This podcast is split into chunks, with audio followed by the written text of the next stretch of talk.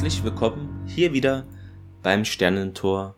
Mit mir, ich bin Clemens, vielleicht kennt ihr mich auch von meinem anderen Serienpodcast Erfolge und wie immer mit dabei ist der Thomas und ihr kennt mich vielleicht von der dritten Macht oder als Gast bei anderen Podcasts wie dem Retrocast oder hier dem Technikquatsch.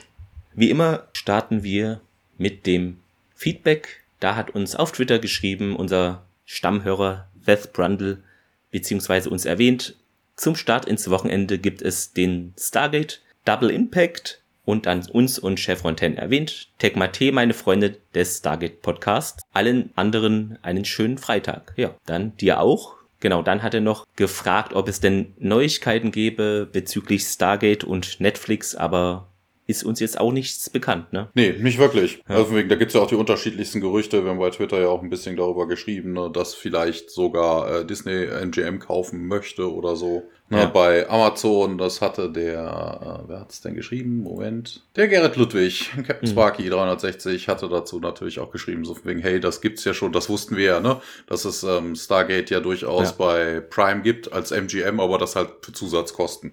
Dann haben wir noch ein Feedback von Facebook, was sich auf die Folge Cassandra bezieht, von Mark Huss. Und der ist da, glaube ich, äh, was diese Folge betrifft, eher auf deiner Seite. Und zwar hat er uns geschrieben, ich bin auch mit dem Ende der Folge unzufrieden.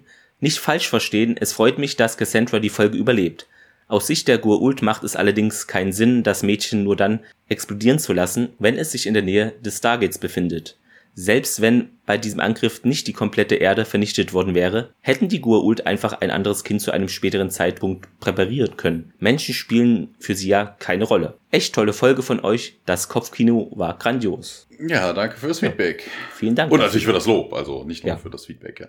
ja, genau. Das war es zur Feedback. Äh, ja. Das war ja wirklich nicht viel. Das war nicht viel dieses Mal, genau. Aber es gibt natürlich auch Erfreuliches, was, äh, ne, selbst wenn man kein schriftliches Feedback bekommt, Du hattest mir gestern ja noch ein paar Zahlen geschickt. Ne? Wir sind jetzt bei 801 Abonnenten. Ja. Also ranhalten. Vielen Dank dafür. Die 1000 knacken wir diesen Monat oder nächsten Monat bestimmt noch. Ja, hoffe ich doch. Das wäre echt super von euch. Also überredet mal alle, die ihr kennt, Stargate äh, wieder in den Fokus zu rücken. Wie heißt denn die heutige Folge, Thomas? Die heutige Folge heißt im Englischen Enigma. Und interessanterweise auch im Deutschen. Einfach nur Enigma, also bedeutet ja das Rätsel auf Griechisch, genau. Genau, das Geheimnis, ja. Fand ich interessant. Wenn ich mich jetzt recht erinnere, würde ich meinen, das ist zum ersten Mal so, dass der englische und deutsche Titel deckungsgleich sind. Aber kann auch sein, dass es schon mal so war, aber es ist echt selten, finde ich, in Stargate jedenfalls. Ja. Also wir sind hier natürlich auch bei Stargate, ne? Also Enigma ist nicht, ist nicht hier diese Entschlüsselungsmaschine aus dem Zweiten Weltkrieg, ne? Also. Hatte ich aber auch erst beim Titel leicht dran gedacht, ne? Diese auf den U-Booten. Ja. Genau.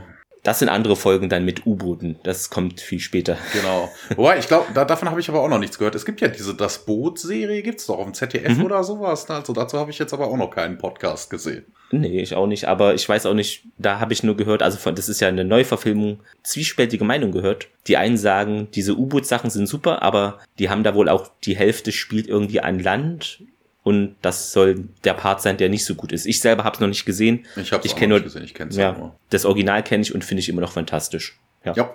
Ich war schon mal also, drin. Echt? Ja, in den Ey. Bavaria Filmstudios äh, ist das ja ist das ja ausgestellt. Da kann man durch das U-Boot äh, fläzen. Das habe ich vor Jahrzehnten mit irgendeiner Klassenfahrt in der 9 oder in der 10 cool. waren wir in Oberammergau und haben uns das dann auch angegeben, angeschaut. Super. Ja, das muss ich dann auch mal machen, wenn das möglich ist. ja, wir müssen noch darüber reden. 21.04.99 in äh, Deutschland. Du weißt bestimmt das Englische. Genau, original war es dann in den USA am 30.01.98. Zu den Quoten beim letzten Mal Vergeltung Core I im Original hatten wir 1,7 Millionen Zuschauer, 13,2% Sendeanteil. Anscheinend kam diese Folge sehr gut an bei vielen und deshalb sind wir hier bei Enigma nun bei 2 Millionen. Das sind 15,5 Prozent. Ja. Geschrieben wie öfter äh, gesehen hier Catherine Powers mal wieder. Ja, und in der Regie ist ja auch kein Unbekannter. Genau, wir haben hier und so, wir haben hier, ne, Catherine Powers hat es gesagt, hat es geschrieben. Director ist William Garethy, ne, der war beim letzten Mal bei Brocker Divide, hat er auch den Director gemacht. Ja. Und äh, Umsetzung für den Fernsehen, fürs Fernsehen wie immer Brad Wright, Jonathan genau. Glasner. Was ich jetzt hier noch witzig finde, was wir ja gleich erst besprechen, aber die Folge, die er uns ja schon bescherte, The Broker Divide, aus dieser Folge tritt eine Figur hier wieder auf. Das finde ich ein, eine witzige Geschichte, ja. Ist mir auch erst später aufgefallen. Ja. Die Daten haben wir abgehakt. Ja, dann können wir direkt anfangen. Na klar. Wir sind, ähm, ja, wir sehen Außenshot. Wir sind auf einem scheinbar anderen Planeten. Das ist ja meistens bei SG1 so. Und ja, wir sehen irgendwie Vulkane im Hintergrund. Alles ist mit Asche bedeckt und auch mehr Asche fällt noch weiter vom Himmel. Und SG1, ja, stolpert mehr oder weniger durch diesen hohen Asche, durch diese hohe Asche und äh, Ne, sie kommen durch das Stargate, stolpern durch die Asche und äh, ja, Carter sagt dann, ja, wow. Ne, also man hätte davon nichts gesehen, als man die Probe durchgeschickt hätte. Ne, die schicken ja normalerweise vorher ein Map durch. Und äh, ja, da war das wohl noch nicht so. Ja, Daniel erkundigt sich, äh, was das, was das für ein Zeug in der Luft sei. Wobei, hä? Also, äh, was soll's denn sein? Also, Zuckerwatte wird's kaum sein, ne? Und Tialk dann, ja, Asche und, ja, ist egal, so ein bisschen geplänkelt. O'Neill will auf jeden Fall wieder zurückkehren, weil das ist wohl dann doch ein bisschen gefährlich, ne? so mit Lava und allem drum und dran ist wohl ein bisschen kacke und äh, er befiehlt dann Daniel, er soll doch bitte mal das Gate anwählen und äh, Daniel stimmt ihm zu. Er sieht aber irgendwas auf dem Weg zum, zum DHD und äh, sagt hier, wartet mal. Ja, da wäre irgendwas da draußen und man schaut sich dann ein bisschen genauer um und dann sieht man in der Asche eine Frau, die da halb begraben drunter liegt. Und ja, Daniel stellt auch fest, dass da noch mehr Leute liegen. Man kniet sich hin und ja, untersucht auch die anderen, die anderen ja, Leichen sind es ja nicht, also nicht nur, also es sind auch ein paar Überlebende. Tiag stellt halt zum Beispiel auch fest, ne, hier von wegen an seiner, an, an der Person, wo er kniet, wer, die wäre tot, Carter hat auch einen Toten und Daniel stellt dann irgendwie Verbindungen zu Pompey her, ne, also von wegen, dass die mhm. erstickt wären, vermutlich, bevor die Lava anfing, anfing zu, äh, zu fließen. Und äh, das stand auch in der IMDB, mhm. das ist natürlich nicht so. Also die sind ja. dort nicht in Pompeii nicht erstickt, Ne, vor allen Dingen erstickst du nicht durch Asche. Also die sind durch den pyroklastischen Strom umgekommen bei Pompeii und hier ist es halt irgendwie, ja. ja. Warum auch immer sie erstickt sind, also da muss aber schon massiv der halbe Planet irgendwie in, in Lava gehüllt sein, dass du da irgendwie so hohe Schwefel- oder Kohlendioxidwerte hast oder ähnliches, dass du da erstickt. Wahrscheinlich waren das alles auch Raucher und dann wirkt es nochmal schlimmer. Ja, vor allen Dingen hätte SG1 dann auch direkt umfallen müssen. Also wenn die ja, Luft nicht atembar wäre, also die müssen schon irgendwie eigentlich anders umgekommen sein. Ja, ähm, man schaut sich ein bisschen weiter um. Ähm, Daniel wechselt auch zu einem anderen Körper und dann findet man auch irgendwie an einem dieser Alien, also es sind keine, keine Aliens, es sind halt wie immer Menschen, ne? Also menschenähnliche Kreaturen auf jeden Fall mal. Der hat irgend so, ein Gerätchen am Arm. Und, ne, man weiß halt nicht, was es ist. Aber Tiak findet in der Zwischenzeit zwei Überlebende und ähm, ja, und hier erkundigt sich dann nochmal bei Carter, wie lange es da dauert, bis, bis sie Toast wären und ähm, ja, sie wäre halt keine Vulkanologin. Ja, könnte Tage dauern, könnte Minuten dauern und äh, ja, in dem Moment, als Carter sich einem dieser Opfer nähert und um den Puls zu prüfen, dann die Person greift nach ihrer Hand, also nach ihrem Handgelenk und äh, das Opfer sagt dann auch Don't, also so ganz, mhm. ganz leise, Don't help us. Da kommen wir später noch drauf, weil ja. das macht gar keinen Sinn. Also, ne, also auch im restlichen Verlauf der Story macht das keinerlei Sinn. Die wollen unter sich bleiben. das Opfer hier, was ja auf dem Boden liegt, äh, wir kommen da später zu. Wie heißt der gute Mann denn? Hier steht nur Victim. Der, das ist nicht Omok, das ist. Ach so, Narim. Dieser Narim, der wird gespielt von Garvin Sanford. Der hat, äh, der ist, ja, der hat viel gemacht. Er hat zweimal als Arkov in Airwolf gespielt, er hat in zwei Folgen MacGyver mitgespielt, einmal in der Highlander-Serie, einmal äh, in Viper, zweimal in der Poltergeist-Serie, zweimal in First Wave, dreimal Mission Erde als Fedorov, zweimal Seven Days, das Tor zur Zeit als Mr. Sackheim, dreimal Outer Limits, genau. einmal Dark Angel, ne, dazu kannst du dann vermutlich was sagen. Einmal Smallville, zweimal 4400. Ähm, der taucht auch später noch dreimal in Stargate Atlantis als Simon ja. Wallace auf. Zweimal Eureka, einmal in Arrow und einmal in Supergirl. Also in den genau. Serien halt dazu. Ja, Dark Angel war, glaube ich, nur ganz kurz. Ja. Aber ich ja, weiß nicht, ein, einziges, wer, ein einziges ja. Mal, ja, steht ja auch. Wieder, ja, einmal durchs Bild gelaufen. ja, kann natürlich sein. Ja, ja Szene endet, ähm, an Teaser und dann sind wir im Stargate-Raum. Wir sind im Stargate-Raum ja, SG1 und da medizinische Teams helfen da den Opfern die Rampe hinunter zu kommen und das, ähm, hier an der Stelle muss ich kurz, kurz mhm. einhaken, mhm. könnte man auch am Ende machen, aber ist ja jetzt immer egal.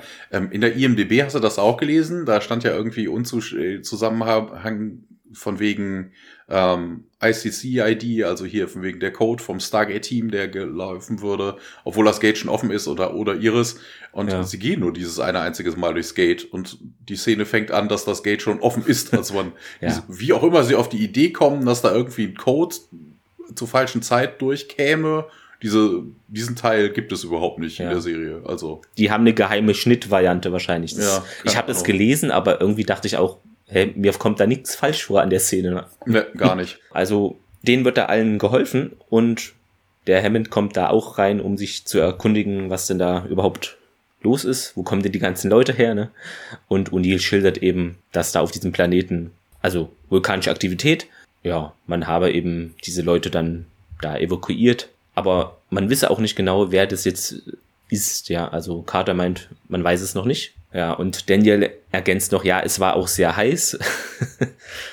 Dr. Fraser soll eben dann auch nochmal SG1 untersuchen ja, das war's eigentlich auch schon. Wir springen dann in den Briefingraum, ist nur eine kleine Szene gewesen. Ja, hier ist aber auch, da stand in der IMDB, mir ist es selber auch nicht aufgefallen, dass äh, sie tragen ja die, die Opfer dann die Rampe runter, also auch mhm. so auf so liegen oder so. Ja. Und einer dieser scheinbar Bewusstlosen, wobei, das ist auch ein Fehler, der eigentlich gar keiner ist, einer dieser angeblich Bewusstlosen ähm, fängt irgendwie ja, mit einer Hand seinen Helm auf, damit er dich zu Boden ploppt wo ich mir dann auch denke, hä, der muss doch nicht unbedingt bewusstlos sein. Also ja, wegen, man nimmt es immer nur an, ne? Ja, er ja. muss ja nur auf der Liege liegen. Wir sind im Briefing Room.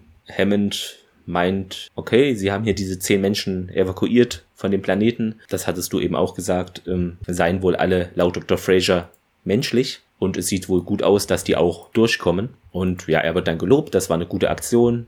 O'Neill bedankt sich und Hammond fragt nochmal nach, ja, gab es denn auf diesem Planeten nicht irgendwelche Gebäude oder Behausungen und Carter verneint das. Es sah eben so aus, als ob die auch zum Stargate zurückkehren wollten. Hammond fragt nach, was denn diese technischen Geräte, äh, was sie da an den Armen haben, was das, das genau ist. Also die haben alle auch so, ich fand es sah ein bisschen Raumanzug mäßig auch so silbern eine abgespacede Zukunftskleidung an. Ja, also eigentlich immer typische Jumpsuit, ja. ne? Und aber am Arm haben sie halt so, so ein technisches Gerätchen, genau. das sieht nicht so nach viel aus, sieht aus wie so ein kleiner ähm, quaderförmiger, quaderförmiges Böckchen, was da irgendwie drauf ist und äh, ja. Eben, es ging dann nur geringe Mengen Strahlung, also ginge da von diesen Gerätschaften aus, äh, hat äh, Carter wohl festgestellt, aber eben man habe da keine Schaltkreise oder bewegliche Teile, Chips derartiges äh, gefunden. Ja, und Daniel dann sagt noch, äh, er denke eben, dass sie aus einer Parallelkultur stammen, aber sie sind eben wohl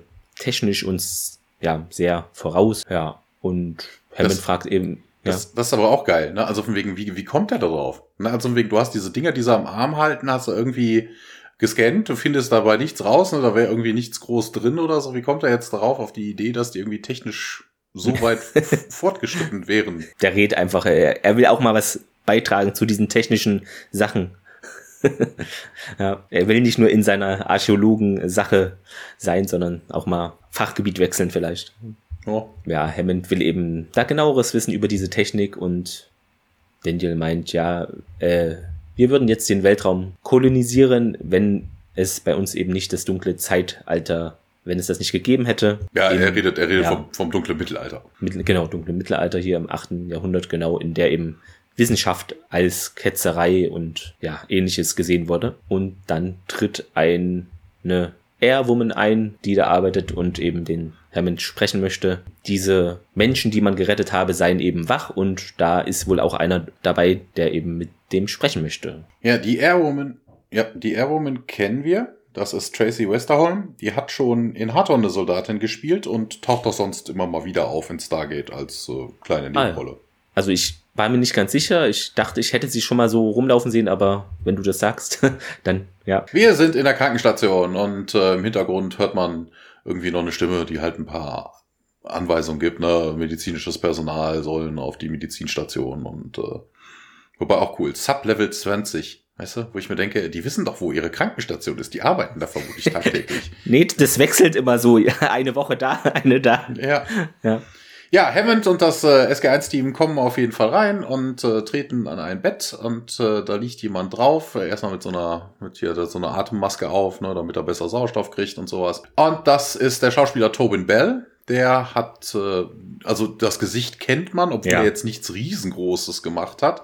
Der hat in der Todesplanet den Ares gespielt, das ist ein Film, zweimal in Walker Texas Rangers tauchte er auf, er tauchte in einer Folge Pretender auf.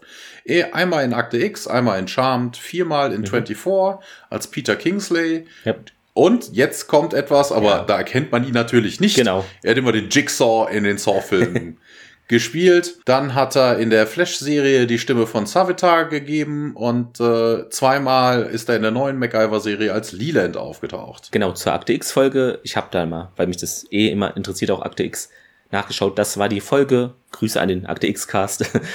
Nikotin. Da ging es um so gentechnisch veränderte äh, Tabakkäfer, die da wohl auch Eier ablegten in den ja, menschlichen Körper. Also sehr leckere Sache. Na, das haben wir bei ja. den Simpsons mit Tomakos.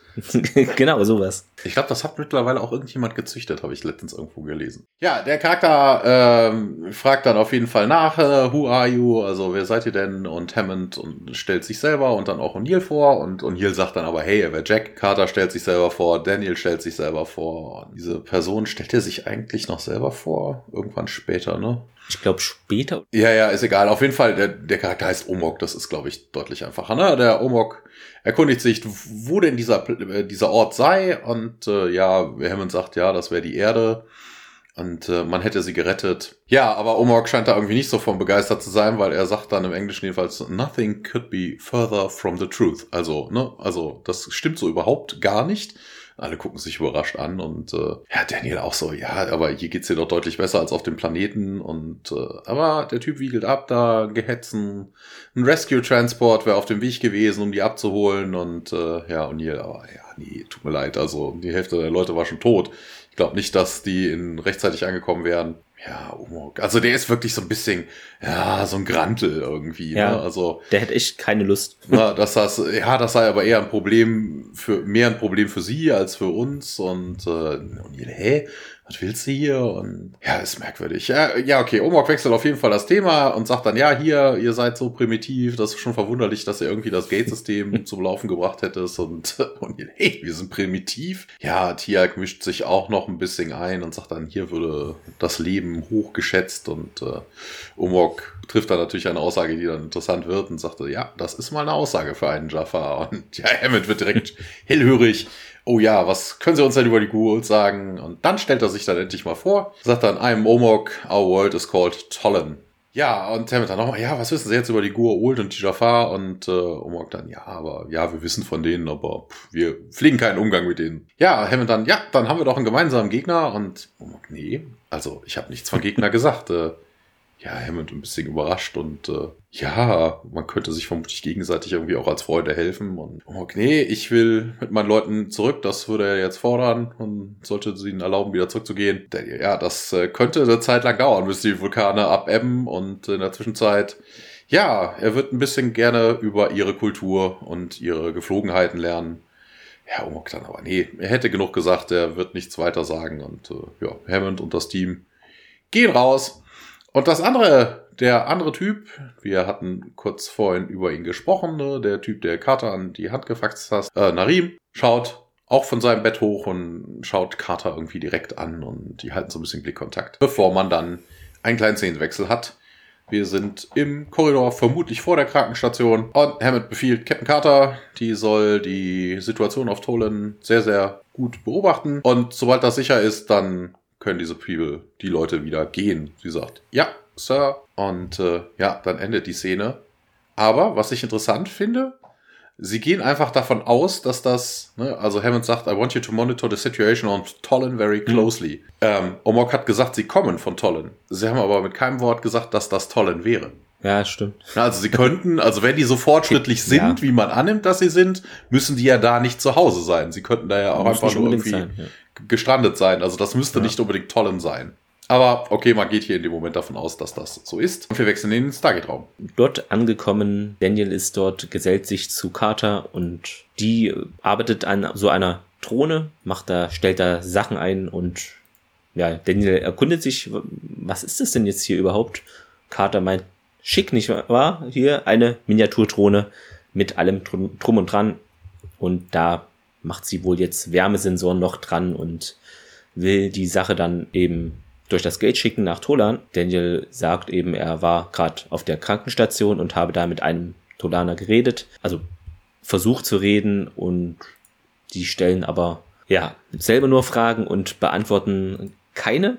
Ja, einer hat sogar viele Fragen über sie gestellt. Carter so, hä, ich dachte, also die sind nicht so an uns interessiert. Ja, ich habe hier nicht von uns geredet, sagt Daniel nochmal deutlicher, sondern ich sagte sie. General Hammond meint eben, vielleicht haben sie da auch mehr Glück, äh, da Antworten zu bekommen und dieser Tolana würde sie eben da gerne sehen. Sie stimmt zu. Ja, genau. Was wir hier eben auch zum ersten Mal gesehen haben, ist eben dieses UAV, was später auch öfter noch zum Einsatz kommt, ja. Ja, ne, aber hier wieder Katas erotische Weltraumabenteuer für, für Königin und Vaterland, fast so, ne, so wie, ja, natürlich, den verführe ich, den bezirze ich, na klar. Genau. Diese Abenteuer gehen hier in eine neue Runde. Vor allem, wir sind gerade mal in Staffel 1, ne? Wie ja. oft das schon vorkommt, ist ja, schon äh, ja. bemerkenswert. Dann sind wir auch wieder in einem Korridor und da ist jetzt nun Hammond und Carter gehen da um die Ecke und der Hammond hofft eben, er würde ja sich mehr öffnen gegenüber ihr als eben bei Dr. Jackson, was eben auch ja erwähnt wurde. Sie gehen dann auf einen da zu von den Tolanern. Auch bei der Krankenstation ist es nun. Ja, dieser jemand ist natürlich Narim und Carter stellt noch fest, okay, damals sah der schmutziger aus und jetzt ist es natürlich nicht mehr so. Ja, das ist so ein bisschen aber wirklich so, das haben sie gut umgesetzt. Also diese Spannung, ja. die da so ein bisschen zwischen den beiden herrscht, ist direkt von Anfang an merkbar. Ne? Also dieses doofe Rumgeplänkel, ja, damals war es aber viel dreckiger. Das ist so typisches Date-Gehabe. Ja. Ne? Man ist sich noch nicht ganz sicher, dass vielleicht das erste Date oder sowas. Ach so, ja, passt schon. Genau. Carter meint ja hier, es reicht, wenn du mich Samantha nennst. Ja, Narim sagt eben, man könne ihn auch Narim nennen. Ja, dieser scheint sich auch sehr für den Planeten zu interessieren und will auch mal die Oberfläche sehen und Carter ist etwas verwundert, so, okay, ja, dieser Narim freut sich, dass wohl diese Möglichkeit dazu besteht und Hammond fragt nochmal oder sagt nochmal, ja, solange du hier mir dein Wort gibst, dass du bei Captain Carter bleibst und der gibt dem Hammond sein Wort und ja, dann geht es auch schon los. Das ist aber auch geil, ne? So Merkwürdig, wegen, ja, ne? ne? Also, klar, natürlich, mit deinem Wort, ne? Natürlich, das reicht uns völlig aus. Dass es nicht reicht, sehen wir gleich in der nächsten Szene. ja, ne? so viel zu militärischer geheimer Einrichtung, ach, betreten sie einfach hier die Erde, komm. Ja, das ist ja wieder andersrum okay. Also sie sind ja schon. Also von, von ja, außen da reinkommen ist ja das Problem. Und wenn du da schon mal drin bist, kannst du auch gerade mal vor die Tür gehen. Ne? Aber ja. von wegen, ne, hier laufen sie nicht weg, versprechen sie mir das. Also, aber Hammond gibt nicht viel auf Versprechen, weil Carter und Narim kommen aus einem, ja, aus einem Seiteneingang. Sieht eher aus wie so, ein, so, ja, so eine Hausmeisterhütte irgendwie aus Beton, die irgendwo auf dem Gelände wohl steht einem dicken Blastdoor. Auf jeden Fall, man kommt da irgendwie raus. Aber es kommt natürlich Security Personnel dahinterher. Also auf sein Wort gibt man wohl nicht viel. Ähm, die beiden Wächter bleiben aber zurück. Ne? Narim und Carter unterhalten sich dann, die gehen ein paar Schritte. Narim ist froh darüber, dass er noch am Leben ist und die anderen würden wohl ähnlich äh, fühlen. Ja, äh, Narim bedankt sich. Äh, sie soll auch seinen Dank an die anderen, an ihre Kollegen ausrichten. Und äh, ja, aber das könnte er ja wohl auch selber machen, sagte Carter. Ja, nee, sagt Narim, ich sollte ja eigentlich schon mal nicht mit dir reden. Und äh, Carter fragte natürlich nach, ne, wieso nicht? Ja, ja, also er erklärt in dem Moment ja auch überhaupt nicht so mhm. wirklich. Er geht mehr auf so eine, so eine Geschichte ein, ne? also on Tolan. Jetzt weiß man auch, dass das wirklich der Planet ist, ne? You know, back on Tollin. Ne? Glaubte er, er müsste sterben und hat dann eine Stimme gehört und hat die Augen aufgemacht und dann sah er sie. Und äh, ja, er führt dann weiter aus, ja, irgendwie alter Aberglaube. Ne? Also in der Zeit, wo es noch vor, vor Science haben seine Vorfahren irgendwie geglaubt, dass es die Schermau gäbe. Das sind äh, wohl Wesen, die auftauchen im Moment des Todes und sie dann mit zu den Sternen nehmen würden. Und Carter sagt dann, na, wir würden sie, wir nennen sie Engel. Wobei auch interessant, ne, so von wegen, the, the Shamrow appear und dann würden sie sie zu den Sternen bringen. Das klingt eigentlich auch so ein bisschen fast wie die Gurult, ne? Also von wegen, du hast Todesangst ja. und dann entführen sie sich zu den Sternen oder sowas. Ich, ah. Etwas, ja. Und Nariva kann sich, ja, ihr, ihr glaubt an sowas noch? Und man sagt, ja, manche tun das schon. Und äh, aber das nächste widerspricht dann wieder, ne, von wegen, ja, unsere sollen wohl ganz, ganz schön ausgesehen haben, wobei Gua'uld nehmen sich ja natürlich auch mal die schönsten Gestalten raus, wenn sie sie dann wird sich raussuchen. Und ja, als er sie gesehen hätte, das hätte irgendwie gepasst, ne? Also von wegen, sie wäre auch so wunder, wunderschön. Dann grinsen sie sich so an, sowieso kleine verschiebte Schulkinder. Und äh, ja, äh, Narim hätte aber auch von Dr. Jackson gehört, dass sie eine großartige Wissenschaftlerin sei. Und Carter dann, wow, sie kann das gar nicht glauben, dass äh, Dr. Jackson sie irgendwie so in hohen Tönen lobt und äh, ihm entschuldigt sich, dass er so viel so neugierig wäre und ne, wobei er bis jetzt dato gar keine Fragen gestellt hat. Also es, hm. Carter wechselt dann aber das Thema auf Omok, der halt das nicht so sehen würde und äh, Narim wechselt aber auch wieder, geht gar nicht darauf ein und fragt dann, na, kannst du mir, darfst du mir irgendwas über deine Welt erzählen? Kater sagt dann, jo. Oh, und in dem Moment äh, fliegt ein Vogel. Ich nehme mal an, ein, ein, ein Adler oder irgendwie ein Falke oder sowas. Und das ist auf jeden Fall ein ja. Jagdvogel. Der fliegt darüber, kreischend über sie. Und Narim völlig überrascht. Und, äh, oh, ein, ein fliegendes Tier. Ja, Kater sagt dann, wären, wären Vögel. Ja, gäbe es wohl noch andere Tiere. Und Kater sagt dann, ja, Millionen von diesen. Und äh, ja, Nariva berichtet dann, dass es auf Tolen wohl für Generationen keine Tiere mehr geben würde. Carter will ihm dann irgendwelche Bilder bringen, also bietet ihm an, Bilder von Tieren zu bringen. Ja, Narim bedankt sich. Also ist halt wirklich nur ein bisschen geflirte halt, ne? Ich würde das sehr mögen und sie sagt gut und ja, Omok soll das aber nicht mitkriegen. Carter erkundigt sich wieso und äh, ja, Omok wäre, ja, er versucht sie nur zu schützen und auch euch, also die, die Terraner, die Erdlinge. Und dann, ja, aber wovor denn? Ja, Narim sagt dann, setzt irgendwie an, sieht aber dann zu den Wächtern rüber, pausiert dann und sagt dann, nee, na komm, lass uns zurückgehen. Und Carter sagt dann, okay. Und dann kommt es zu einem Szenenwechsel. Wieder im Stargate-Raum, da wird hier gerade ein Chevron, also das Stargate, die Sequenz wird eingeleitet und meine Übersetzung ist fantastisch. Es ist ein Traum. Oh. Hier steht nämlich äh, Chevron 6 verlobt. Verlobt. Ich, ich, fand das, ich fand das im Treadskill viel geiler, was davor steht. Das ist nämlich der Chevron-Guy, der das sagen wird. Das ist ja. so ein bisschen wie bei Doom, der Doom-Guy. Der Chevron-Guy. Das ist auch geil. Ja, verlobt. Engage ja. heißt es. Ja, ja. Ja, ja gut, ist ja morgen Valentinstag, vielleicht liegt's daran. Ja, ja, genau. Das müssen wir jetzt auch bei Star Trek, müssen wir mal hinschreiben. Die hätten das ja. immer falsch übersetzt. Denn Captain Picard sagt engage oder so, das heißt verloben, das ist Verlob. Imperativ. Nee, verloben, das ist ja dann Imperativ. verloben. Oh, das muss alles neu synchronisiert werden, das ist ein Aufwand, ja. Ja, sehr gut. Äh, ein Wissenschaftler bereitet jetzt eben diese Drohne für den Start vor. Chef von 7 wird verriegelt, Carter startet also so ein Countdown zählt runter hier 10, 9, 8, 7, 6, 5, 4, 3, 2, 1 und dann startet eben die UAV dann durchs Wurmloch auf die Reise. Carter stellt nochmal heraus, okay, das war jetzt ein erfolgreicher Start. Ja, das ist eben eben das Wurmloch da auch in 3, 2, 1, also ganz kurz dann erreicht. Ja, und dann irgendwie geht's noch um diese na, Temperatur, 1700 Grad Fahrenheit, sowas in der Richtung. Ist also nicht so äh, angenehm dort. O'Neill meint dann gleich, ja, klingt irgendwie nach LA. Ja, wenn die Hitze eben diese Sonde nicht erwischt, dann wäre es wohl die Atmosphäre und da ist jetzt hauptsächlich natürlich hier Basaltasche und Pyroklastik. Ja, da das sind diese eine, pyroklastischen Ströme, ja. Ja, eine Person auch schnell ersticken.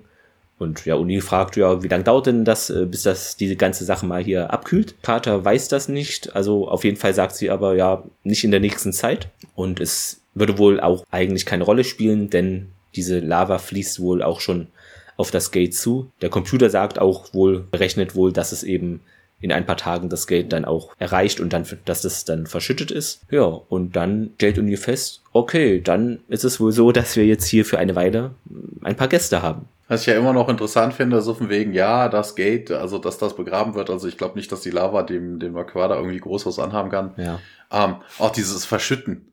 Na, also, ja, das ist ja eigentlich mehr oder minder eher so ein Sicherheitsfeature vom Sterntor. Also, solange da irgendjemand drin steht oder so, machst du das Ding nicht auf. Also, nee. normalerweise macht es bei dem Vortex überhaupt gar keinen Sinn, dass irgendwie, dass das dann nicht mehr funktioniert. Also, der Vortex löst ja alles auf. Also, selbst wenn es unter Lava begraben worden ist, dann machst du das Gate an, wenn es denn ginge.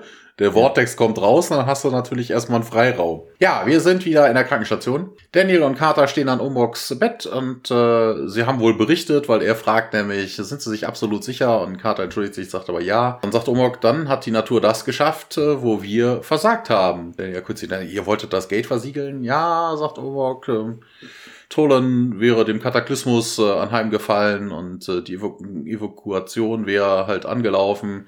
Und ja, sein Team wäre halt zurückgeblieben und ja, sie wollten halt das Stargate schließen, dass niemand mhm. jemals zurückkehren könnte und auch keinen Schaden erleiden könnte. Wo ich mir dann denke, hey, warum lasse ich denn ein Team da zurück?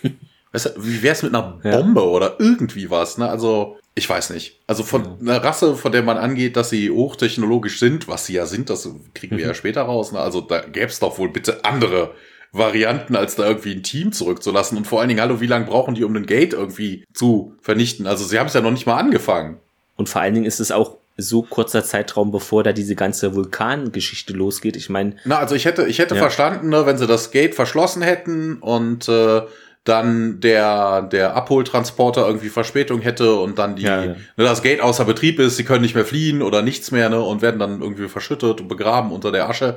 Aber so macht das überhaupt keinen Sinn. Also das Gate funktionierte noch einwandfrei. Das heißt, sie haben nicht mal den Ansatz gemacht, das Ding zu verschließen. Ja, Carter sagt dann, ja, wo immer ihr denn auch dann hin wollt, ähm, wir könnten die Koordinaten hier eingeben und äh, ne, also hier wird nochmal auf den Transporter halt eingegangen. Und Omok sagt dann aber, nee, das Settlement, also die neue Heimat wäre außerhalb des Gate-Systems und wir bräuchten wohl ein Schiff. Und Daniel dann, ja, tut mir leid, wir haben solche Art von Schiffen nicht in Katar. Liegt da nochmal nach, ja, das äh, Weltraumprogramm sei wohl noch relativ neu. Und dann kommt es auch wieder zum Szenenwechsel, eine ganz kurze Szene im Briefingraum. Hammond sagt dann, ja, unterm Strich sind die Überlebenden jetzt Flüchtlinge. Und äh, ja, wenn sie nicht hier sein wollen, dann müssen wir sie irgendwo anders hinbringen. Und ähm, ja, und hier dann, hey, wir haben doch auch so viel Gutes hier in der Nachbarschaft, also galaktisch gesehen, gemacht.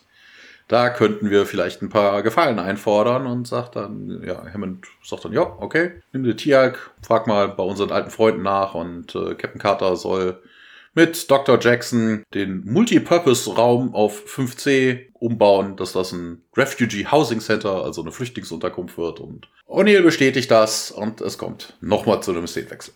Jetzt sind wir in dieser provisorischen Unterkunft, also hier steht jetzt Flüchtlingszentrum, ja, ist vielleicht ein bisschen übertrieben, aber so in die Richtung geht es. Da ist nun Hammond, Omok und auch Daniel. Ja, Hammond meint eben, als Akt des guten Willens geben wir hier ihnen diese technischen Gerätschaften zurück. Ja, Omok meint auch gleich, ja, das sind auch keine Waffen.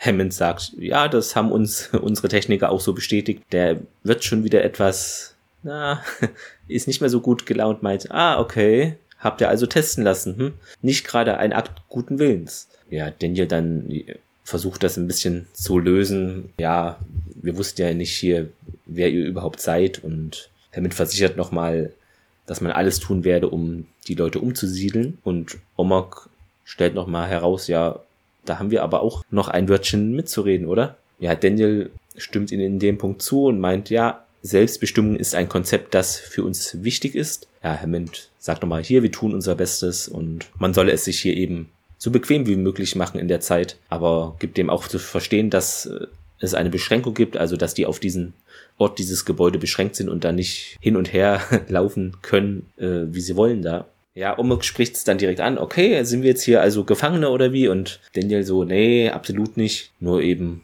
Hammond sagt nochmal hier, sie kommen von einer fremden Welt und das ist für uns sicherer und für sie dann ja auch. Vor allen Dingen, weißt du, er ist ja irgendwie der Anführer dieses Teams. Ne? Also, ja. ne, dass der jetzt irgendwelche ne, also der, die sind ja auch sehr drauf bedacht, dass irgendwie keinem anderen, da kommen wir ja auch gleich noch drauf, mhm. irgendwie Technologie von den Tolanern in die Hände fällt. Ne, aber das, die würden nicht anders handeln. Also würden die Besuch von einer beschränkteren Rasse kriegen oder so, na, den würden sie jetzt auch nicht unbedingt frei rumlaufen lassen oder alles verstecken, was irgendwie von Wert ist oder von, von mhm. Wichtigkeit ist. Also, das muss der doch nachvollziehen können. Also, der ist wirklich einfach nur schlecht drauf. Ja, der ist wirklich Crumpy Omok. Ja. Es geht da weiter in diesem Flüchtlingsbereich. Da, das ist so unterteilt in verschiedene, also ein große, wie so eine große Halle so, und da sind verschiedene Bereiche eben für die zehn Leute sind es, glaube ich. Jeder hat da so eine kleine Ecke mit Bett und Decken etc. Carter kommt dann auch an und hat Bücher und auch so einen kleinen Tiertransport, also so einen Mini-Käfig mit und geht dann ja, so eine Katzenbox halt. Genau, so eine Box, ja. Er fragt eben äh, dann, wie geht's dir so? Und der meint, ja, es mag vielleicht lächerlich klingen, aber ich habe keine Ahnung, was ich hiermit machen soll und hält so das Bettzeug hoch. Also natürlich in der Zukunft, die haben so einen Quatsch nicht mehr, ne? Die sind dann viel moderner. Ja.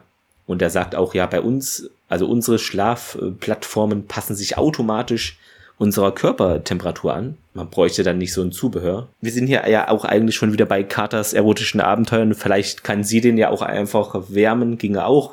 Hm. Sie meint aber, ja, okay, dann zeige ich dir hier, wie das alles funktioniert. Und sie habe ihm noch ein paar Sachen zum Anschauen mitgebracht. Und der bekommt dann die Bücher auch. Und dann macht äh, Carter eben, also diese Box da, stellt sie aufs Bett und da sehen wir dann, wie sie eine rothaarige Katze hinausholt, die auch miaut, also Narim lächelt, der findet das witzig. Er meint auch, hey, ich hätte nie gedacht, dass ich hier mal ein lebendes Tier sehen würde. Bisschen merkwürdig, hatte ja vor fünf Minuten schon gesehen. Okay, weiter entfernt, aber naja.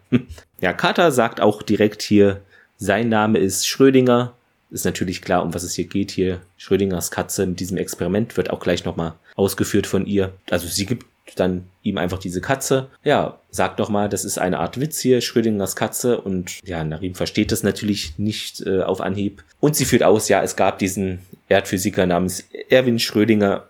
Er hatte diese Theorie, dieses Experiment. Man steckt eine Katze in eine Kiste, fügt eine Dose Giftgas hinzu und das durch diesen Zerfall des äh, radioaktiven Atoms äh, eben aktiviert wird und das würde die Kiste schließen und ja, Narim so, hä, das klingt schon ziemlich nach einem grausamen Mann, aber Carter sagt nochmal, ja, das war nur ein theoretisches Ex Experiment, also fand nicht wirklich statt offiziell wahrscheinlich. In diesem Moment wäre es so, dass die Katze gleichzeitig äh, tot und lebendig wäre. Und der Narim weiß jetzt, worauf sie so hinaus will. Ah, bei uns heißt es hier kulivrianische Physik. Der Zustand eines Atoms ist unbestimmt, bis er von einem äußeren Beobachter gemessen wird. Carter ah, okay, bei uns ist es eben hier die Quantenphysik. Äh, sie kennen die Theorie, er ist dann auf ihrer Wellenlänge, sagt, ja, ich habe das hier studiert, fügt noch hinzu, ja, neben anderen Missverständnissen der Elementarwissenschaft. Carter versteht das nicht so richtig, so, hä, willst du mir hier sagen, diese Quantenphysik, äh, ihr habt es geknackt, entschlüsselt, aber bevor er da weiter etwas zu sagen kann, kommt auch schon hier Aufpasser Omok dazu und dann meint Carter, okay, ja, dann helfe ich Ihnen hier vielleicht später und geht dann. Und Narim sagt nochmal zu Omok, dass er eben Carter nix äh, ja, erzählt habe. Ja, wobei das auch völliger Unsinn ist. Also selbst wenn du jemandem was erzählst, äh, das musst du ja auch erstmal nachhalten können. Wir sind in einem Treppenhaus. O'Neill und äh, genau, im Treppenhaus hoch zum Briefingraum.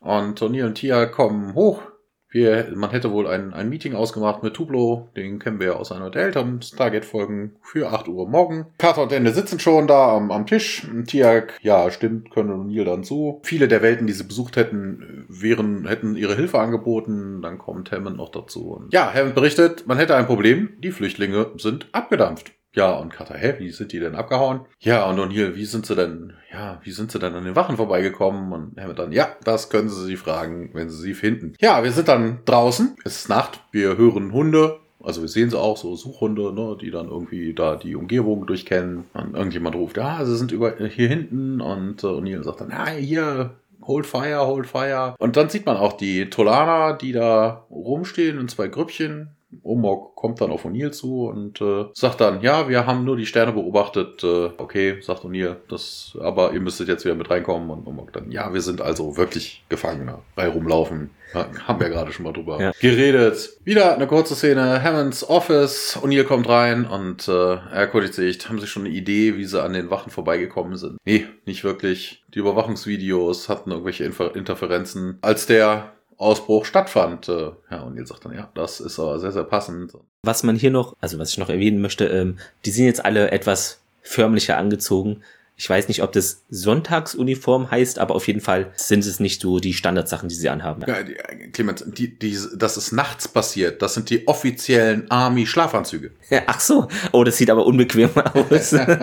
Carter sagt dann, ja, kann man das Video vielleicht nochmal irgendwie bearbeiten, dass man das mit dem Computer vielleicht sogar enhancen könnte, so dass man da was zu sehen kriegt und Hammond sagt, ja, das probieren wir in der Zeit gerade aus. Man soll jetzt weitermachen wie geplant, ne? also nur mit Tuplo und ähnlichen Geschichten. Sie gehen vom Hammonds Office in den Briefingraum und da sitzen halt schon Ombok, Daniel und äh, auch Tuplo kommt dazu. Und O'Neill begrüßt dann auch Tuplo. Ja, man schüttelt sich die Hände. Tuplo macht so ein paar Förmlichkeiten. Na, good to see you, General Hammond. Und dankt für die Einladung auf die Erde, auf das Land des Lichtes, äh, aus dem Land des Lichtes. Ähm, es wäre eine Ehre. Ja, man setzt sich dann hin und Tuplo richtet dann das Wort an Omok und äh, ja, ne, was ich weiß, erzählt so ein bisschen davon. Die Farmen und die Flüsse und Fische und hast du nicht gesehen und Wild. Ja, man würde sich freuen, wenn man sie dort beehren würde. Und Omok sagt dann, ja, aber ihr habt doch gar keine Idee, wer wir sind. Na, also an der Stelle fiel mir auch das erstmal auf, das macht so überhaupt gar keinen Sinn. Also Omok hält die Menschen schon für rückständig und möchte da weg. Ja.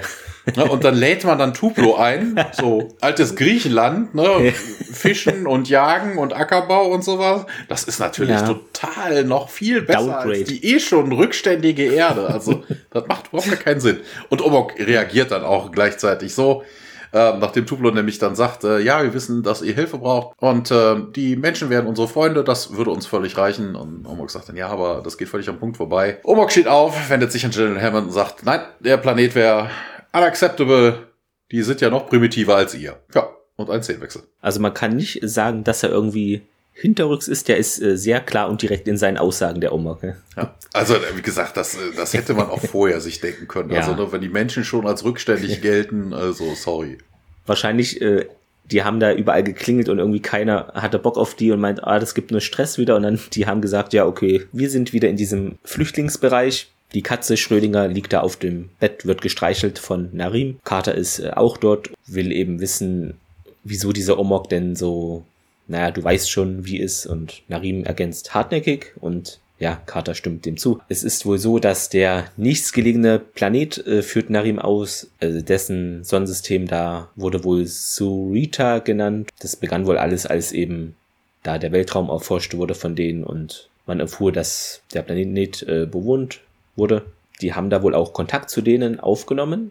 Die waren wohl auch auf einem erdähnlichen Niveau, sagt der Narim. Carter nee, fragt nicht, was. Nicht, nicht erdähnlich, ja. sondern ein, ein Level similar to ours. Also von ja. wegen auf dem gleichen Niveau wie sie selber. Genau. Die Erde ist doch rückständig. Ja, stimmt. Carter meint, ja, was passierte denn dort dann? Äh, der Narim sagt, ja, wir boten ihnen hier ein Gerät an, um unbegrenzt äh, produktive Energie zu erzeugen. Wie sollte es anders sein? Haben die es natürlich dann benutzt, um Krieg zu führen? Ja, Carter fragt nach, war das sehr schlimm und kann man wohl sagen, denn Narim meint, sie haben in einer Umdrehung von Narims Planeten, dann hatten sie den Planeten zerstört, also selber wohl und Carter so an einem Tag. Narim dann weiter die Zerstörung verschob die Umlaufbahn unseres Planeten um drei Tekana ja, das hat dann wohl eine Kette von Ereignissen auch ausgelöst und die Welt wurde dadurch äh, instabil. Ja, er geht auch in dieser Stelle überhaupt nicht darauf ein, dass sie nachfragt mit dem einen Tag, weil das ist natürlich völliger Mumpitz. Ja. Ne, also von wegen, wie zerstört man seinen eigenen Planeten. Also ja, ne, also von wegen, das klingt so nach, von wegen, wir geben denen dieses Gerät und einen Tag später war das, ist das Ding in die Luft geflogen oder sowas und die haben innerhalb von einem Tag einen Riesenkrieg angefangen, wo ich mir denke, innerhalb von einem Tag fängst du noch nicht mal an, den Krieg zu planen. Also, es ist. Vielleicht eher sprichwörtlich gemeint, so. Ja. Das ist ganz schnell. Ja. Keine Ahnung. Ja. Also, das, das macht irgendwie wenig Sinn. Aber ja, sie hätten irgendwas mit ihrem Planeten angestellt und äh, ja, den Planeten, der, der, den Tolan, hätten sie irgendwie aus der Umdrehung geworfen. Also aus der Bahn geworfen. Carter merkt dann, ah, okay, das könnte natürlich dann der Grund sein, warum der Omok oder auch ihr eben diese Angst habt, dass sowas ähnliches hier passiert, wenn wir eure Technologie da bekommen und Narim sagt, genau so ist es. Carter will nochmal wissen, was habt ihr denn jetzt wirklich äh, die Nacht da draußen gemacht, wo ihr da wart und Narim sagt, ja, Omok sprach die Wahrheit. Durch die Position der Sterne konnten wir die Entfernung zwischen der Erde und der neuen Heimatwelt kalibrieren. Das sei aber sehr weit weg und man könne es wohl nur in einem Schiff äh, erreichen. Nee, andersrum. Too far to hope for a ship in our lifetime. Also selbst, so. selbst für ein Schiff wäre das zu ja, weit. Verlesen. ja, ungünstig natürlich. Carter fragt dann, ja, habt ihr denn mal gedacht daran, hier einfach auf der Erde zu bleiben? Ist das nicht eine Möglichkeit? Narim meint, ja, ich würde gerne bleiben und auch mit dir Zeit verbringen da, beziehungsweise um mehr Zeit mit einem bestimmten Bewohner des Planeten zu verbringen. Und ich spreche natürlich von Schrödinger, sagt er noch. Also sehr gut an der Stelle und ja, beide lachen. Ja, was, was natürlich an der Stelle völliger Mumpitz ist, also selbst wenn es von der Erde aus zu weit wäre, um das mit dem Schiff jemals zu erreichen, aber bitte, Ne, also wir wissen, das ist Hochtechnologie, die kennen das Stern, äh, Sterntorsystem. Das heißt, die könnten doch einfach irgendwo hinreisen, was näher dran ist, selbst wenn es jetzt nicht Polen ist. Genau. Und dann einfach sein SOS in den Weltraum blinken und sich dann da abholen lassen. Also diese Diskussion, die sie hier führen, ist auch völlig Quatsch. Ja, wir sind auf jeden Fall wieder in diesem Flüchtlingszentrum. SG1 ist da, Omok Quatsch mit denen und äh, ja, ihr, ihr, ihre Flucht war wohl nur ein Test und äh, ja, man hätte wohl genauso reagiert, wie man sich das vorgestellt hätte. Ja, man hätte sie bedroht und mit Gewalt versucht man hier Probleme zu lösen und ich habe da keine Gewalt gesehen. Also ich habe gesagt, hier kommt bitte wieder rein. Ne, also da wurde keiner umgenockt, ausgenockt und weggeschleift oder, na, also er, er übertreibt wieder maßlos. Carter sagte, ja, ihr habt uns doch gar keine andere Wahl gegeben und äh, ja, man hätte aber unbewaffnet da hinkommen können, sagt Omok. Und äh, ja, hier, O'Neill, wieder direkt, ne? Aber ihr habt euch ja auch nicht so benommen, als ob man euch unbedingt trauen könnte.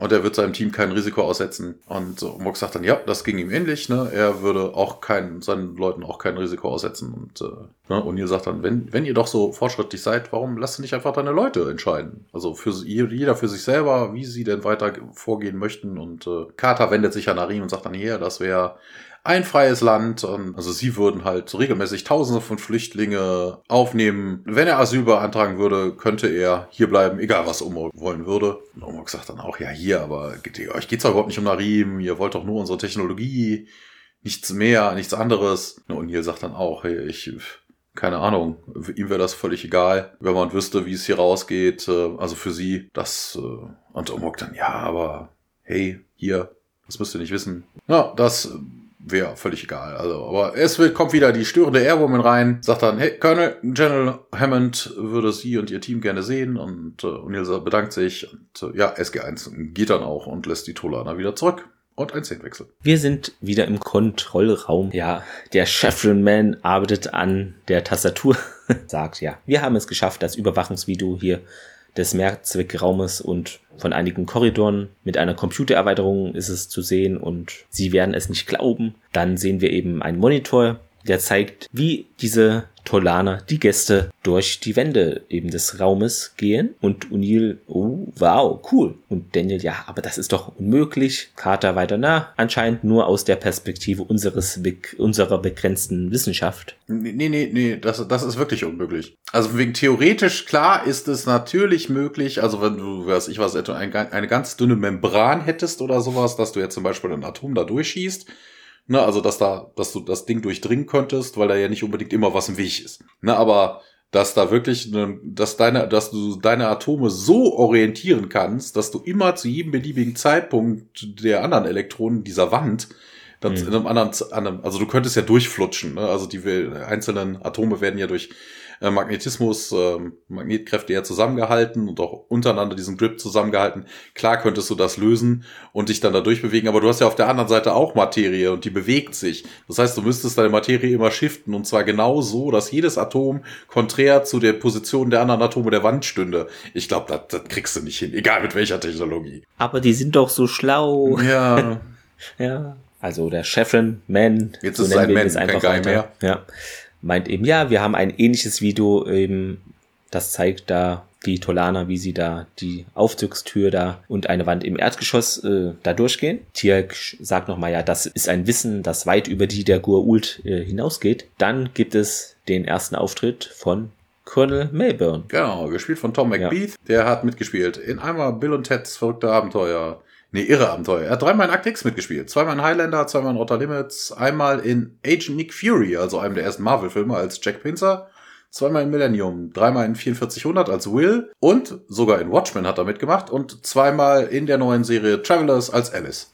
Genau, und zweimal Highlander, also verfolgt uns weiterhin. Genau, ja, das hatte ich ja, ja. nach Akte X. Jo. Der taucht auch, glaube ich, in SG1 später nochmal auf, ne? Also, mhm. glaube ich, nicht also, der einzige Auftritt von Mayburn. Insgesamt elf oder zehn Folgen rum, ja. Der stellt auch gleich hier fest, ja, genau, das ist das hier, was der Präsident und die Generäle, also Generalstabschefs auch hören möchten hier. Zwei weitere Offiziere treten mit ihm gemeinsam da ein. Hammond und SG1 wenden sich ihm zu. Er salutiert und sagt dann, Sir, NID und O'Neill, hä? Geheimdienst? Was ist denn mit Kennedy passiert? Also den kennen wir noch hier von The Enemy Within, da gab es einen Kennedy, aber ja, der ist jetzt nicht mehr da, denn Mayburn führt aus, der wurde befördert und er habe jetzt seinen Platz eingenommen und die so etwas unglaublich, hä, befördert? Apropos, nach oben fallen hier. Und dann, ja, Mayburn dann, ah, Colonel O'Neill, also kennt den wohl. Ja, ich habe von ihrem Konflikt mit Colonel Kennedy in einem Bericht gelesen.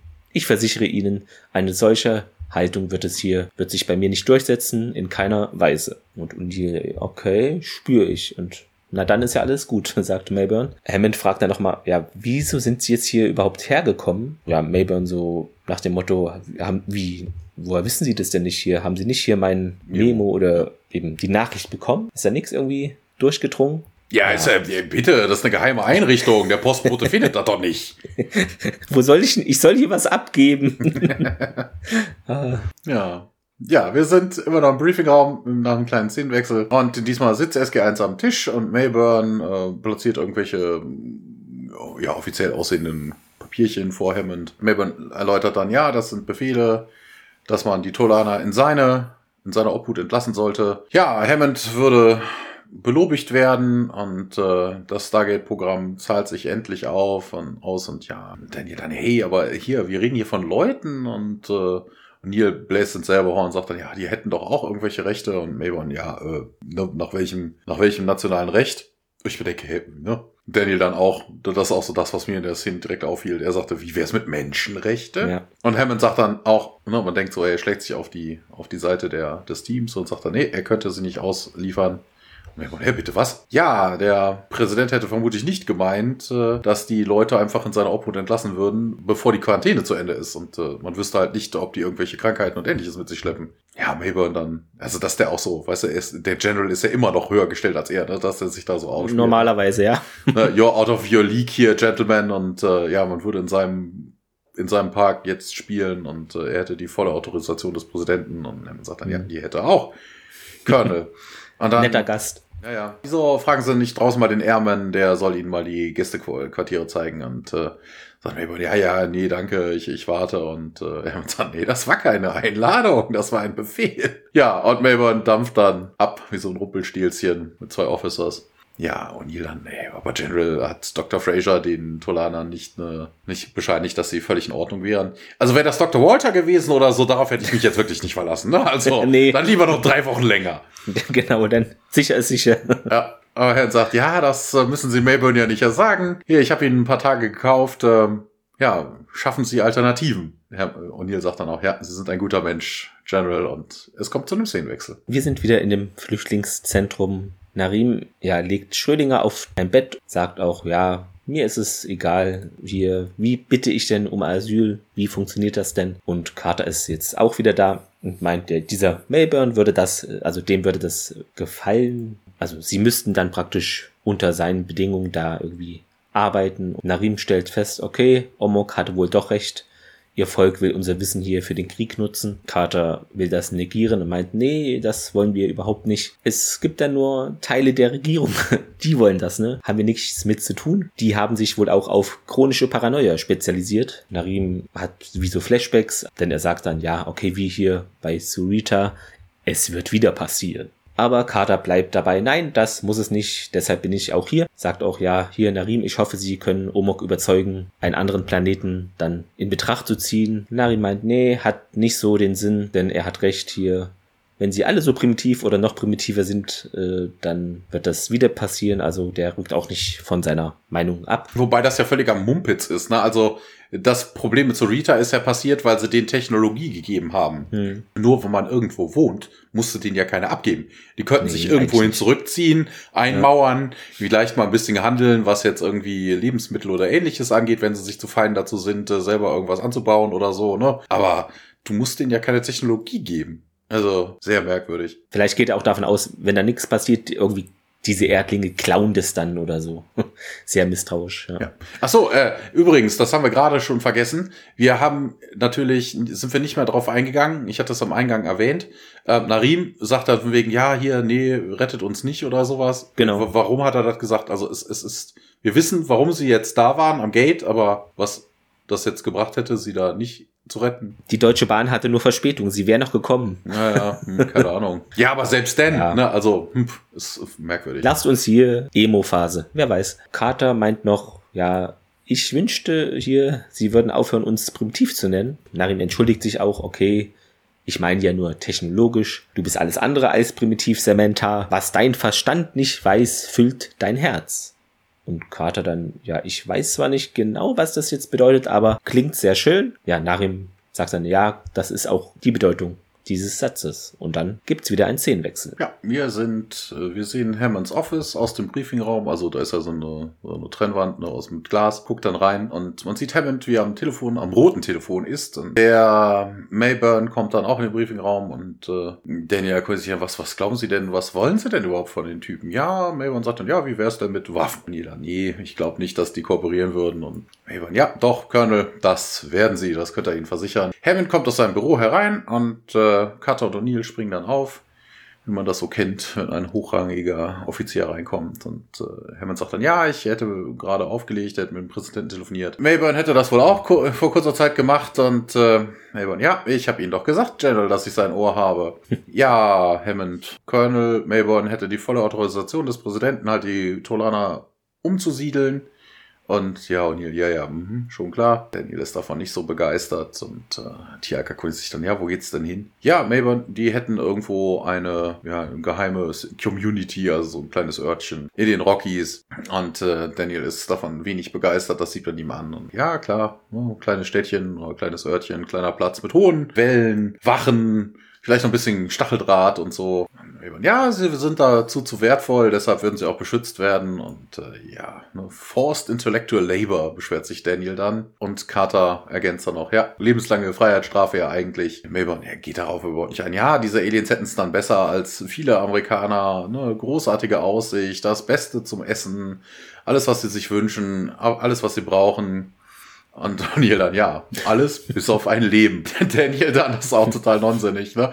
Also wissen Sie, das Pentagon, der, der, der, der Geheimdienst, das kann ich alles verstehen, aber der Präsident, ich habe für ihn, ich habe ihn gewählt. Na, also, Ja. das ist, äh, oh Gott, ah, wieder so Klamauk. Ja, Mayburn befiehlt auf jeden Fall Colonel, die Tolana sollen morgen früh um 6 Uhr fertig sein und dann dampft er auch schon wieder ab. Wir sind hier im Cheyenne Mountain, beziehungsweise äh, etwas außerhalb, also draußen auf dem Gelände dort. Hammond ist da mit SG1. Er meint zu O'Neill, ja, okay, Colonel, hier können Sie mir jetzt sagen, warum ich hier bin. Also die, der hat wohl gesagt, hier, wir treffen uns da draußen. Ja, und O'Neill sagt, weil Mayburn es nicht ist. Also er ist nicht hier und ja, Sir, wir wollen hier darüber sprechen, den da aufzuhalten, ähm, die Todelaner mitzunehmen, fügt Carter noch hinzu. Ja, Tier meint auch, äh, man muss eben irgendwie dafür sorgen, dass die da entkommen können. Und Hammond, nee, ja, das kann ich aber nicht zulassen. Äh, man käme vor ein Kriegsgericht. O'Neill dann hat eine gute Idee. Er meint, ja, ich bin um ein Haar davon entfernt hier, dass es mich nicht interessiert.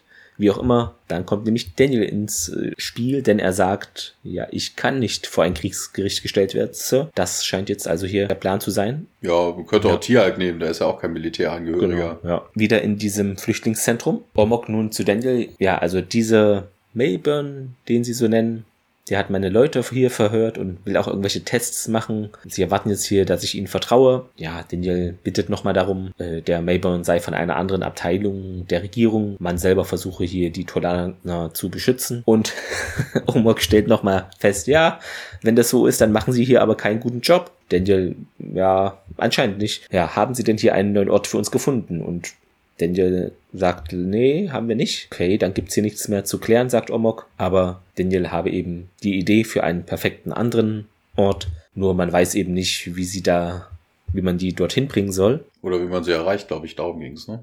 Ja, Narim hier, wovon sprichst du? Und Daniel meint dann, ja, ich hatte irgendwie gehofft, mit ihrer Technologie, sie können vielleicht da hingelangen oder so. Und ja, Omok traut der Sache noch nicht so, meint, ja, das ist hier bestimmt wieder ein Trick, um unsere Technologie äh, zu bekommen. Vor allem wieder, wieder ein Trick, ne? als ob man das vorher irgendwie versucht hätte. Ne? Also der ist ein bisschen reingesteigert, ja. Daniel meint, nee, hier hört, hören Sie mir mal zu, es gäbe wohl einen Planeten, da waren wir schon mal, da gab es auch fortschrittlichere Menschen, also ähnlich Wesen, wie ja. sie. Sie wurden die Nox genannt. Ja, der Omok dann, okay, wenn sie dort waren, warum können wir das dann nicht Daniel dann nun, äh, also gegenüber uns waren sie ähnlich eingestellt wie sie zu uns. Also sie nannten uns nämlich sehr jung, was noch höflich, höflicher ist, als uns primitiv zu nennen. Die haben wohl das Stargate dann versiegelt und man weiß eben nicht, wie soll man mit denen jetzt kommunizieren, die erreichen. Ja, Omok fragt dann, okay, um welche Planeten handelt, handelt es sich? Und Daniel meint, er habe hier die Koordinaten parat, holt sein Notizbuch aus der Tasche und Omok dann, ja, okay, dann müssen wir hier mal auf den Berggipfel gehen. Äh, wirklich? fragt Daniel, ich kann sie hier nämlich eigentlich nicht rausholen. Omok, ach, das ist kein Thema. Okay, dann muss ich aber mit ihnen gehen, sagt Daniel. Der Omok schaut sich um bei den anderen Tolanern, will da vielleicht so ein Nicken einheimsen, dass die einverstanden sind. Narim und Daniel schauen etwas besorgt rein. Aber Omok entschließt sich dann, okay, wir versuchen jetzt diese ganze Sache und gibt Daniel seine Hand. Dann fragt Daniel jetzt, äh, was? Und Omok, ja, sie mö möchten doch jetzt hier mit uns kommen, oder? Und ja, Daniel greift Omoks Hand und der berührt dann dieses technische Gerät an seinem Arm, das aufleuchtet, als er es berührt und so ein Geräusch ertönt und Omok geht durch die Wand und zieht den Daniel so mit sich äh, durch die Wand dann durch. Ja, wir sind wieder draußen. Omok und Daniel äh, gehen in Richtung ja so einer Baumgruppe na, Omok bleibt stehen, schaut in den Himmel und äh, bittet um die Koordinaten. Daniel gibt ihm das Notebook, einen Textblock. Omok schaut sich das an, nimmt eine andere Device aus seinem Ärmel, macht da ein bisschen dann rum, setzt es auf den Boden, macht es an und dann schießt ein Lichtstrahl in den Himmel. Und äh, Daniel dann, ja, hier, äh, er wäre kein Astronom, aber bräuchte das nicht tausende von Jahren, also bräuchte dieses Licht nicht tausende von Jahren, um die Nox-Welt zu erreichen? Und Omok dann, hä, wieso denn das? Ja, aber das war doch jetzt hier so ein Laser oder so. Und Licht braucht doch eine lange Zeit.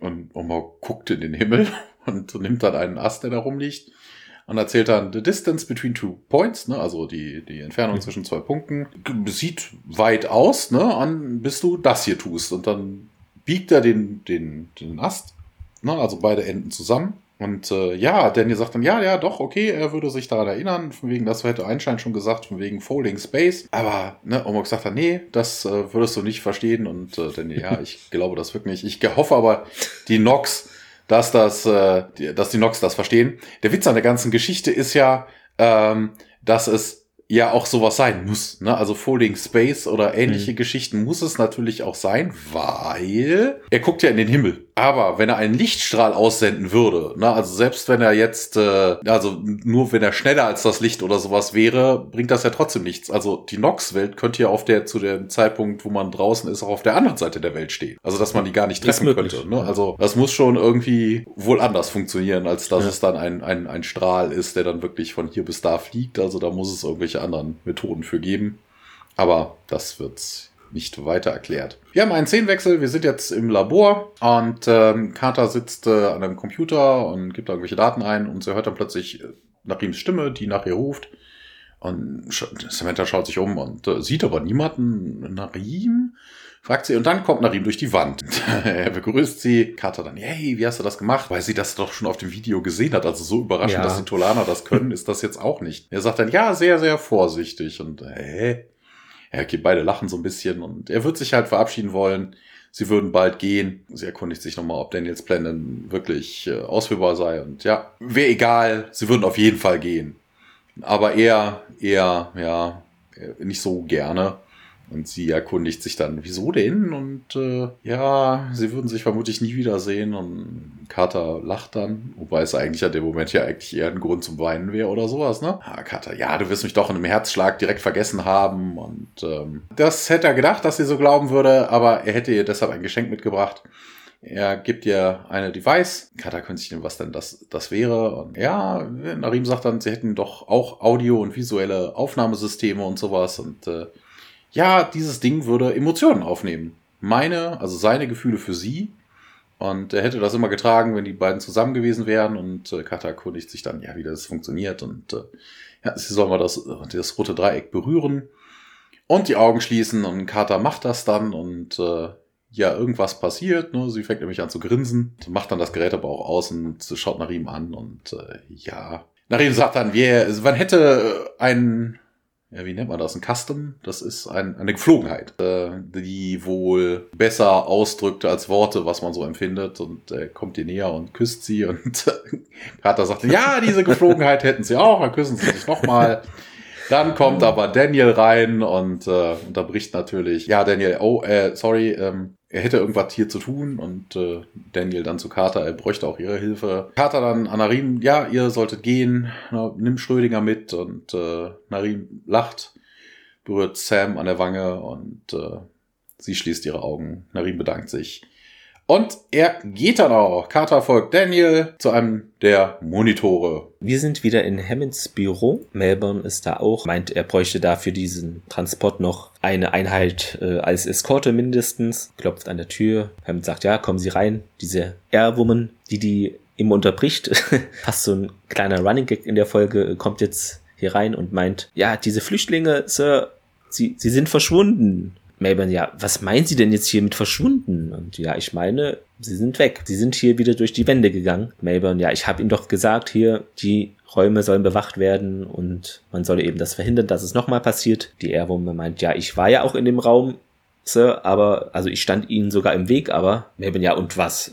Ja, und sie sagt, ja, sie sind halt direkt durch mich durchgegangen. Dann, ja, ertönt ein Alarm und dann über die Sprecheinlage eine Stimme, ja, Achtung hier, alle Mitarbeiter eben Aktivierung von außen, äh, das Target wird aktiviert, Quelle unbekannt. Ja, und Hammond, Mayburn und die Airwoman ja, verlassen dann das Büro. Nun sind wir im Kontrollraum. Da tritt Hammond und Melbourne jetzt natürlich ganz schnell ein. Und Hammond fragt auch, was zum Teufel ist denn hier los? Carter und der Chevron-Guy. ja, der Chevron-Typ, genau, sitzen an den Monitoren. Und Neil steht daneben. Und ja, der Chevron-Typ, der meint, ja, der Großrechner habe einen Nervenzusammenbruch. Ist es jetzt ein organischer Rechner oder wie? Mhm. Ja. ja. neuronales Interface. Ja, genau. Ja, jetzt fällt auch noch hier die Irisblende wohl aus. Also das klappt leider alles gerade gar nicht. Relativ ungünstig natürlich. Und Hammond fragt, wie sie sind hier die, diese Explosionstüren denn unten? Macht sie doch mal hier hoch. Die gehen dann auf, äh, haben wohl einen Knopf gedrückt oder so. Und Daniel und Chiak und die Tolaner sind überraschend äh, im Stargate Room und Melbourne so relativ entsetzt. Ja, was machen die hier? Wie sind die da überhaupt reingekommen? Und ja, der Chevron Guy merkt an, hier, ja, das Tor wird gerade angewählt, Chevron 6 sei aktiviert. Melbourne hat mittlerweile das äh, Mikrofon entdeckt und ja, brüllt da rein, hier, Dr. Jackson, äh, hier ist Colonel Melbourne, was tun Sie da? Das ist ein Vergehen, ich werde Sie hier vor das Kriegsgericht stellen. Daniel macht so eine Geste, also hält die Hand so ans Ohr, also als ob er den nicht hören könne. Und O'Neill klärt nochmal den Melbourne auf, ja, er ist nicht beim Militär, der Daniel, und deshalb wäre es auch schwierig, den zu verurteilen oder anzuklagen. Selbst nach dem Zivilrecht wäre das relativ schwierig. Ja, aber kann, der das, Ja, das kannst du schon versuchen, aber das Problem ist, dann müsstest du auch das Target-Programm machen. genau. wäre nicht so clever, ja. Aber der Melbourne, nee, dem ist das alles egal. Der will jetzt hier das klären ins Mikrofon dann, ja, ich werde sie aus diesem Programm entfernen lassen, wenn sie denen da helfen. Chef von 7 ist mittlerweile aktiviert, das Stargate krächzt, also. Kabusches ja. heißt es im Englischen. aktiviert sich ja. Und der Mayborn nochmal, ja, wo immer sie die hinschicken, ich werde sie jagen. Oh, okay. Das möchte ich mal sehen, wie der militärische Geheimdienst auf Außenmissionen geht. Ja, die haben dann so ein äh, Tulaner Ortungsgerät entwickeln die. Mhm. ja, Carter meint dann, ja, hier, wir schicken sie nirgendwo hin, Sir. Das Geld wurde außerhalb der Welt aktiviert. Jemand schickt nach ihnen. Also wir haben damit nichts zu tun. Das wurde von außen aktiviert. Mayborn kennt sich natürlich noch überhaupt nicht aus hier in diesem ganzen Stargate Game. Meint so, hä, wer denn? Im ja, Torraum dann Daniel und die Tolaner da, die schauen sich das Stargate an und Hindurch kommt eine Bekannte, nämlich die Lyra von Dinox. Ja, sie steht dann da auf der Rampe, lächelt und das Gate schließt sich und sie meint dann Hallo. Ja, Daniel geht die Rampe hinauf und begrüßt sie auch. Ja, wir haben jetzt immer so kleine Szenensprünge. Wieder im Kontrollraum der Mayborn dann nochmal hier durch das Mikrofon, ja, das gesamte Personal im Torraum, hier spricht Colonel Mayborn. Ich habe einen Befehl des Präsidenten, die Aliens mitzunehmen. Lassen Sie sie nicht durch, wenden sie notfalls Gewalt an. Ja, und äh, die Soldaten heben nun ihre Waffen und Lyra zu Daniel stellt etwas enttäuscht auch fest, ja, ihre Rasse hat nichts gelernt, aber du schon, also als Individuum zu ihm, sagt auch, okay, die Tolaner sind hier bei uns äh, herzlich willkommen, also sich den Nox auch anzuschließen. Bitte kommt. Ja, und dann Omok äh, betritt die Rampe, geht zu Daniel hinauf, sagt auch zu Daniel nochmal, Narim hatte recht mit ihnen. Vielleicht sehen wir uns mit der Zeit dann mal wieder. Und die anderen Tolaner gehen auch die Rampe hinauf. Narim hat äh, Schrödiger im Arm, also nimmt dann die Katze mit, schaut sich nochmal um zu Carter, die natürlich äh, im, ja, hinter dieser Glasscheibe ist und ja, Mayborn nochmal, versucht doch mal hier Einfluss zu nehmen und hier halt noch einen Schritt weiter und ich bin gezwungen, das Feuer auf sie zu eröffnen. Also ist ein bisschen komisch formuliert, denn er persönlich kann es nicht, außer er feuert durch diese Panzerglasscheibe durch.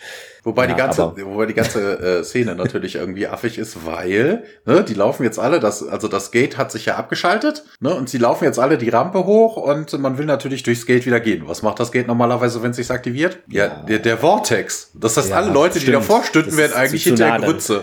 Also, das ist auch irgendwie ein bisschen dämlich. Also die Nox, wir sehen ja gleich, was passiert. Ne? Die Nox könnten es wissen, aber warum sollten die Tolaner sich genau vors Gate stellen, bevor es aufgemacht wird. Das Schwupps, ist, äh, ups.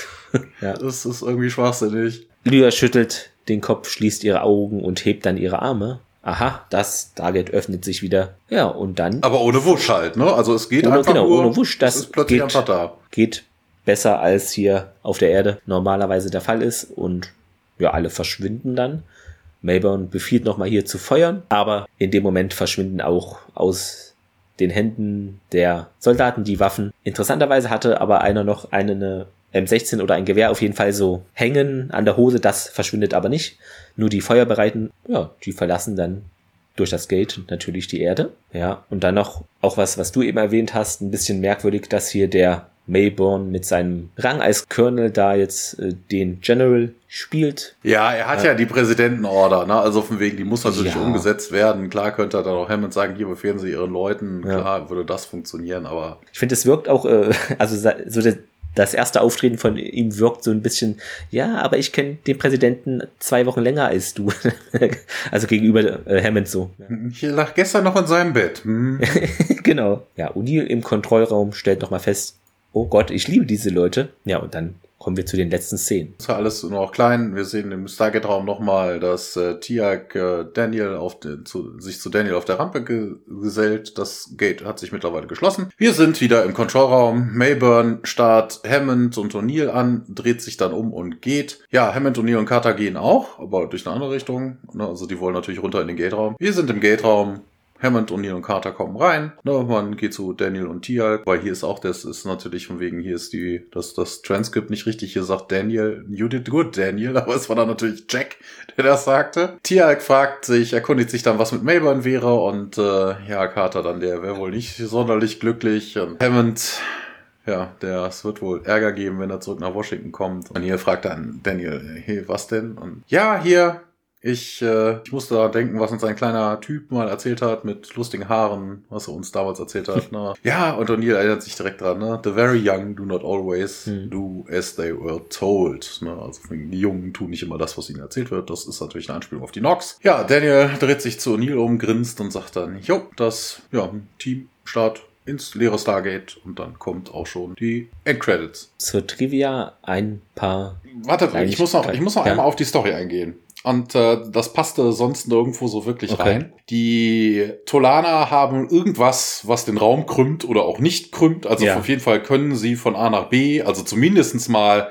Informationen liefern, ohne den Raum dazwischen zu durchqueren. Und dann denke ich mir so von wegen, hä, liebe Leute, ihr habt so eine Technologie, wozu braucht ihr noch irgendwelche Schiffe? Ne, und vor allen Dingen, warum lasst ihr euch dann irgendwie, ne, also warum müsstet ihr jetzt durchs Gate oder so? Also, das macht irgendwie also Raumkrümmtechnologie haben oder etwas ähnliches, ne, aber dann nicht in der Lage sein, von einem Planeten ohne Schiff oder von der Erde begrenzte Krümmungstechnologie vielleicht. Die sind ja auch bis zu den Nox gekommen, ist ja mal egal. Ja. Hauptsache sie sind weg von ihrem Planeten. Selbst wenn sie dann nochmal das Ding machen müssen, na, also in zwei Sprüngen zum neuen Heimatplaneten, warum man sich jetzt von einem Schiff abholt, ich weiß es nicht. Ich weiß es echt nicht. Hier zur Trivia das erste Auftreten von Colonel Harry Mayburn und auch des UAV schon vorhin erwähnt, Dann habe ich noch gesehen, ja, Tolan, der Planet, die Kennung sei P3X7763, aber wurde, glaube ich, gar nicht erwähnt in der Folge, habe ich nur gelesen. Vielleicht wurde es später so nochmal erwähnt, deshalb ist es wohl bekannt. Es wird wohl gesagt oder geschrieben auch, dass für diese Folge es möglicherweise Einflüsse aus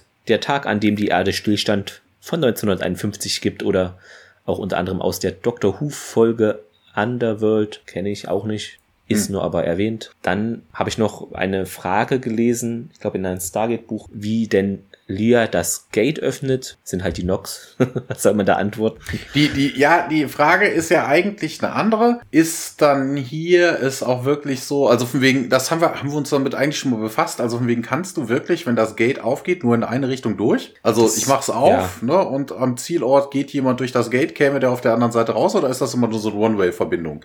Weil in dem Fall, wenn es nur eine One-Way-Verbindung ist, dann muss die Nox halt wirklich übermächtige Technologie besitzen. Ansonsten, wenn das beide beidseitig funktioniert, wäre das auch möglich, dass Lyra einfach nur den Vortex unsichtbar macht, wie sie ihre Städte zum Beispiel unsichtbar machen. Hm. Und das Ding ist dann einfach noch da, weißt du, und sie macht es dann einfach das nur wieder sichtbar. Das wäre auch eine Möglichkeit. Und dann ja. gehen sie durch. Ja, dann habe ich noch eine kleine Notiz gefunden, eben, da hat, glaub, genau, Amanda Tapping, also die Schauspielerin von Carter, äh, in Bezug auf Richard Dean Anderson gesagt, also sie wurde irgendwie gefragt wohl, wie es denn ist, mit dem zusammenzuarbeiten und sie hat da gemeint, er habe einen großartigen Sinn für Humor, ist sehr großzügig und kümmert sich wirklich gut um uns. Er sei ein netter Mann. Zu den Fehlern, ich glaube, da habe ich, ach so, nur eine Sache noch. Die anderen Sachen hattest du ja auch erwähnt. Hm. Äh, ich glaube, ein oder zwei Kleinigkeiten. Als äh, Omok Jacksons, also Daniels Hand nimmt, um dann mit ihm gemeinsam hier kurz vor Ende durch die Wand zu gehen, ist es wohl in der, so, dass in der zweiten Einstellung, also der nächsten dann haben die wohl die Seiten gewechselt. Also die Perspektive stimmt da nicht so ganz. War wohl in der Post-Production so, dass diese Szene gespiegelt wurde und ist wohl nicht so ganz sauber, aber gut. Kleinigkeiten. Zitat der Woche, ich habe diesen Dialog genommen äh, zwischen Omok und Unil antwortet dann, also Omok sagt hier, ich finde es unglaublich, dass so primitive Leute oder Geister das Stargate-System entschlüsselt haben und Unil dann, ja, sagten sie primitiv? Nee, ich habe einen anderen, ich habe eine Aussage von Daniel und äh, er sagt ja, you know, the Pentagon, intelligence, that I can understand, but the president, I voted for him.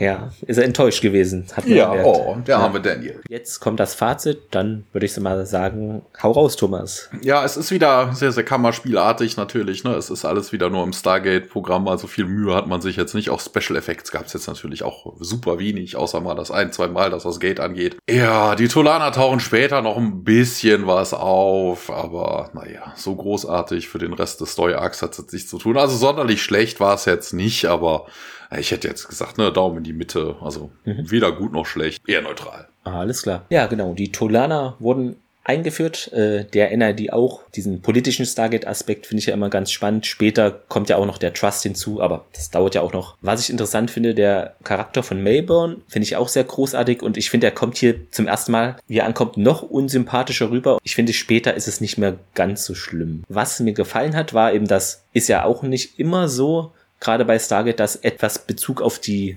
vergangenen Folgen genommen wurde, also mit Tuplo, der wieder auftaucht oder auch, ja, die Nox kurz. Diese Tolana-Kleidung war ein bisschen, fand ich, over the top, aber gut, glitzernd und silbern, das ist hier die Zukunft. Und auch, das hattest du auch ein bisschen schon angesprochen mit dieser Evakuierungsnummer. Ich meine, die sagen gefühlt in jedem fünften Satz, wir sind hier mega fortschrittlich und dann erkennen die irgendwie nicht frühzeitig, dass da vulkanische Aktivität ist. Das konnte ich nicht so ganz glauben.